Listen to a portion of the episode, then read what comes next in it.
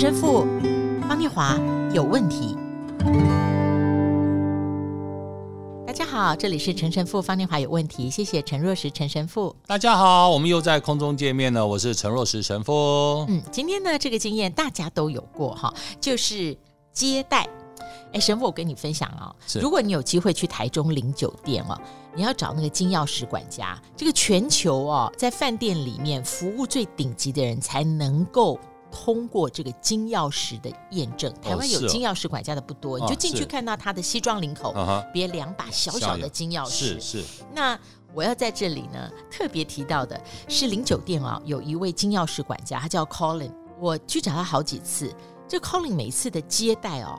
让我感觉都是款待级，嗯嗯，对，就是一个好的服务啊、呃，是一个美好的对待但是金钥匙管家让人感觉的是被接待，可是 Colin 提供的服务绝对是让你觉得款待级。哇，是，嗯，所以什么时候也帮我们安排一下吧？哈、呃，哎，没问题。我们去台中朝圣的时候，啊、真的，而且呃，他的人是一个非常温暖。他在看板人物分享的时候，我认得他。他处理过好多你觉得有的是不可思议或是不可理喻的要求，但他都有一个温柔而且尽心尽力的态度。啊，所以这或许就是一个接待，从对待到接待的本质。嗯、是。那今天这一段圣经是神父帮我们找的。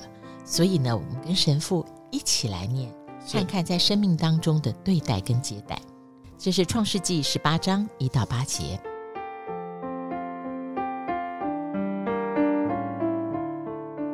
耶和华在曼利橡树那里向亚伯拉罕显现出来，那时正热，亚伯拉罕坐在帐篷门口，举目观看，见有三个人在对面站着。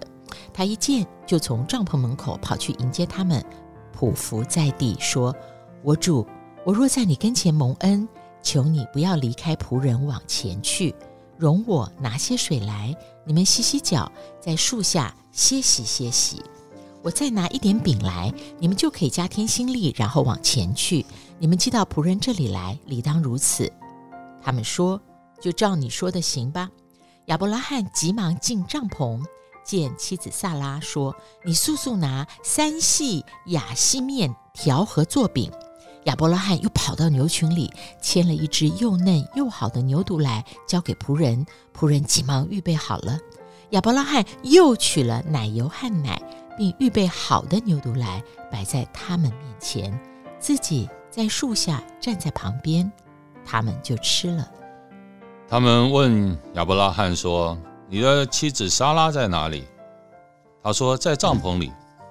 三人中有一位说：“到明年这个时刻，我必要回到你这里。你的妻子莎拉必生一个儿子。”莎拉在那人后边的帐篷门口也听见了这话。亚伯拉罕和莎拉年纪老迈，莎拉月经已经断绝了。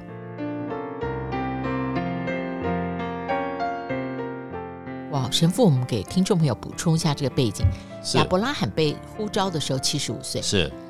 他的妻子不是嫩妻哦，是。年纪差不多，差不多，而且已经进入更年期了。是好，神给了这个应许。嗯、在这里，我看到这个接待哦，这个亚伯拉罕是一直一直加给，一直一直添加接待，嗯，吃饼喝水不行。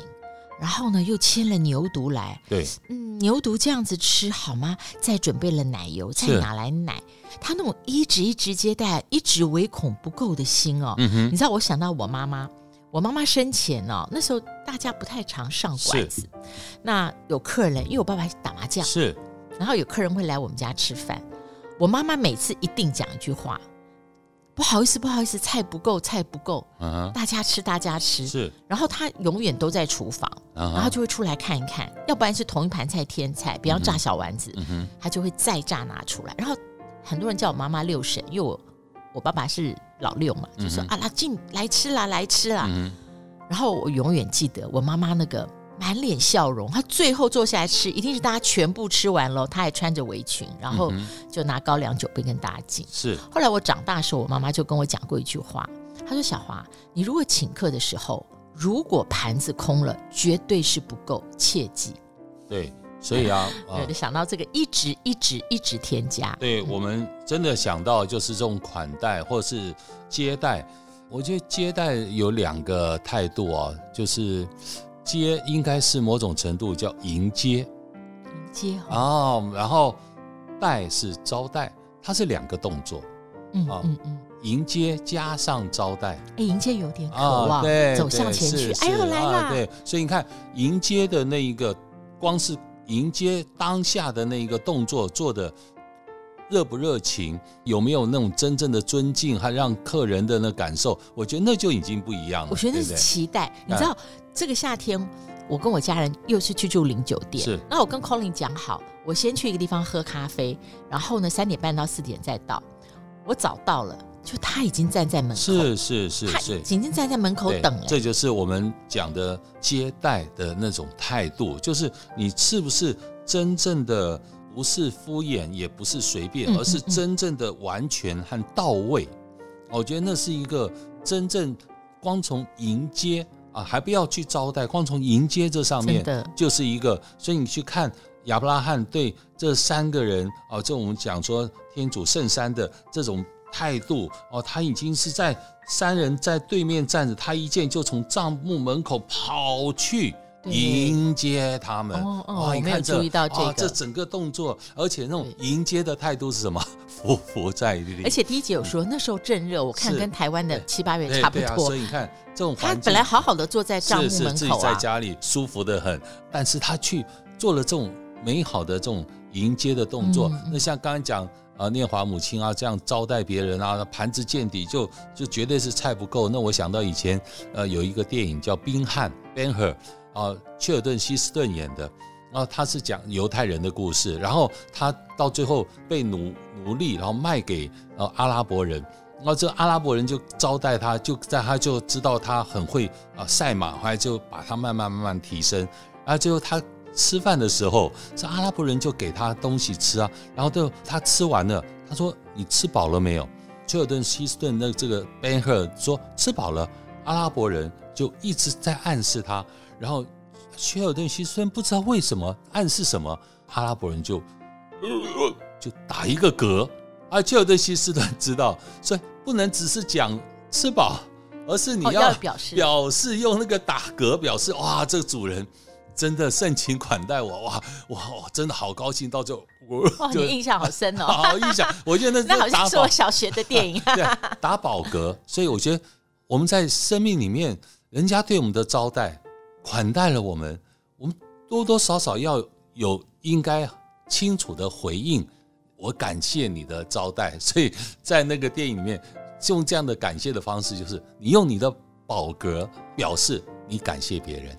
哎，那我想到第二个问题啦，就是当这个亚伯拉罕呢、啊，用高于对待、高于接待，就叫盛情款待的方式啊，去迎接主，然后后来主就给了他一个听起来是不可林的应许，是，就是停了月经的妇女将要怀孕生子啊、嗯哦。那这是交换吗？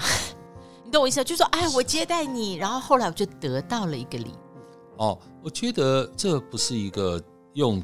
交换为什么接待之后神的应许才出来？神的心意是什么？所以就是我们生命的成熟。我觉得生命的永远是一个经历，而这种经历它是需要有一种经历哦，这种经历才会让我们跟神之间的来往。我们绝对不会只是一次跟神的来往，我们就成熟了。我们是不断的跟神的互动，不断的。跟神之间的我们对神的付出和神在跟我们之间的互动，然后等等，然后在这个时间，所以你看看，就像我们说，十八岁你才能够开车是一样的道理。为什么一不一开始就可以让人家开车？不行，你要有那个成熟度。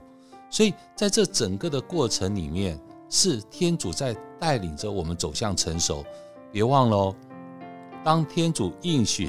亚巴郎的第一个儿子伊沙格，但是别忘了，后来天主要亚巴郎做什么样的方式，为自己的儿子。对，他曾经有一个圣经里面有个章节，大家有空去看，很动人，叫献子啊。对，献子搭好木柴，准备好柴火，是要放上去好的烧的这个牺牲是谁？是，所以你看看，假如没有一种成熟的态度，假如没有中间的这样的一个成熟的过程，然后我们不断的服务，我们不断的付出，我们不断的，然后到最后天主看到我们的成熟时候，好，我应许你。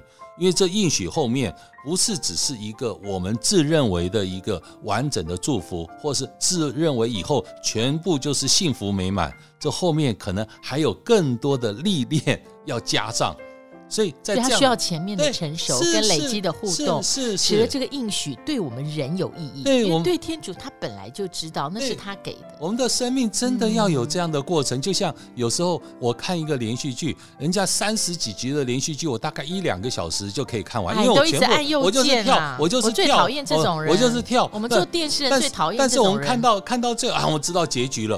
但是事实上中间的过程，还有那些美好的最有名的京剧，你从。从都没看过，神父看华灯都没看过，跟我说他是这样看的，都 都没看过，所以我们只看到结局。所以你看，这就是过程，过程有多重要。所以这是天主在我们的生命里面用这样的过程，不断的锻炼我们，练尽我们，让我们走向成熟。谢谢神父。所以在我们的生命里面，还有在我们的灵性里面，我们的对待互动，呃，是否能够提升到接待？而当我们到接待有了情感跟爱的交流的时候，自然而然就会用一个款待的态度，而自己也得到很大的滋润。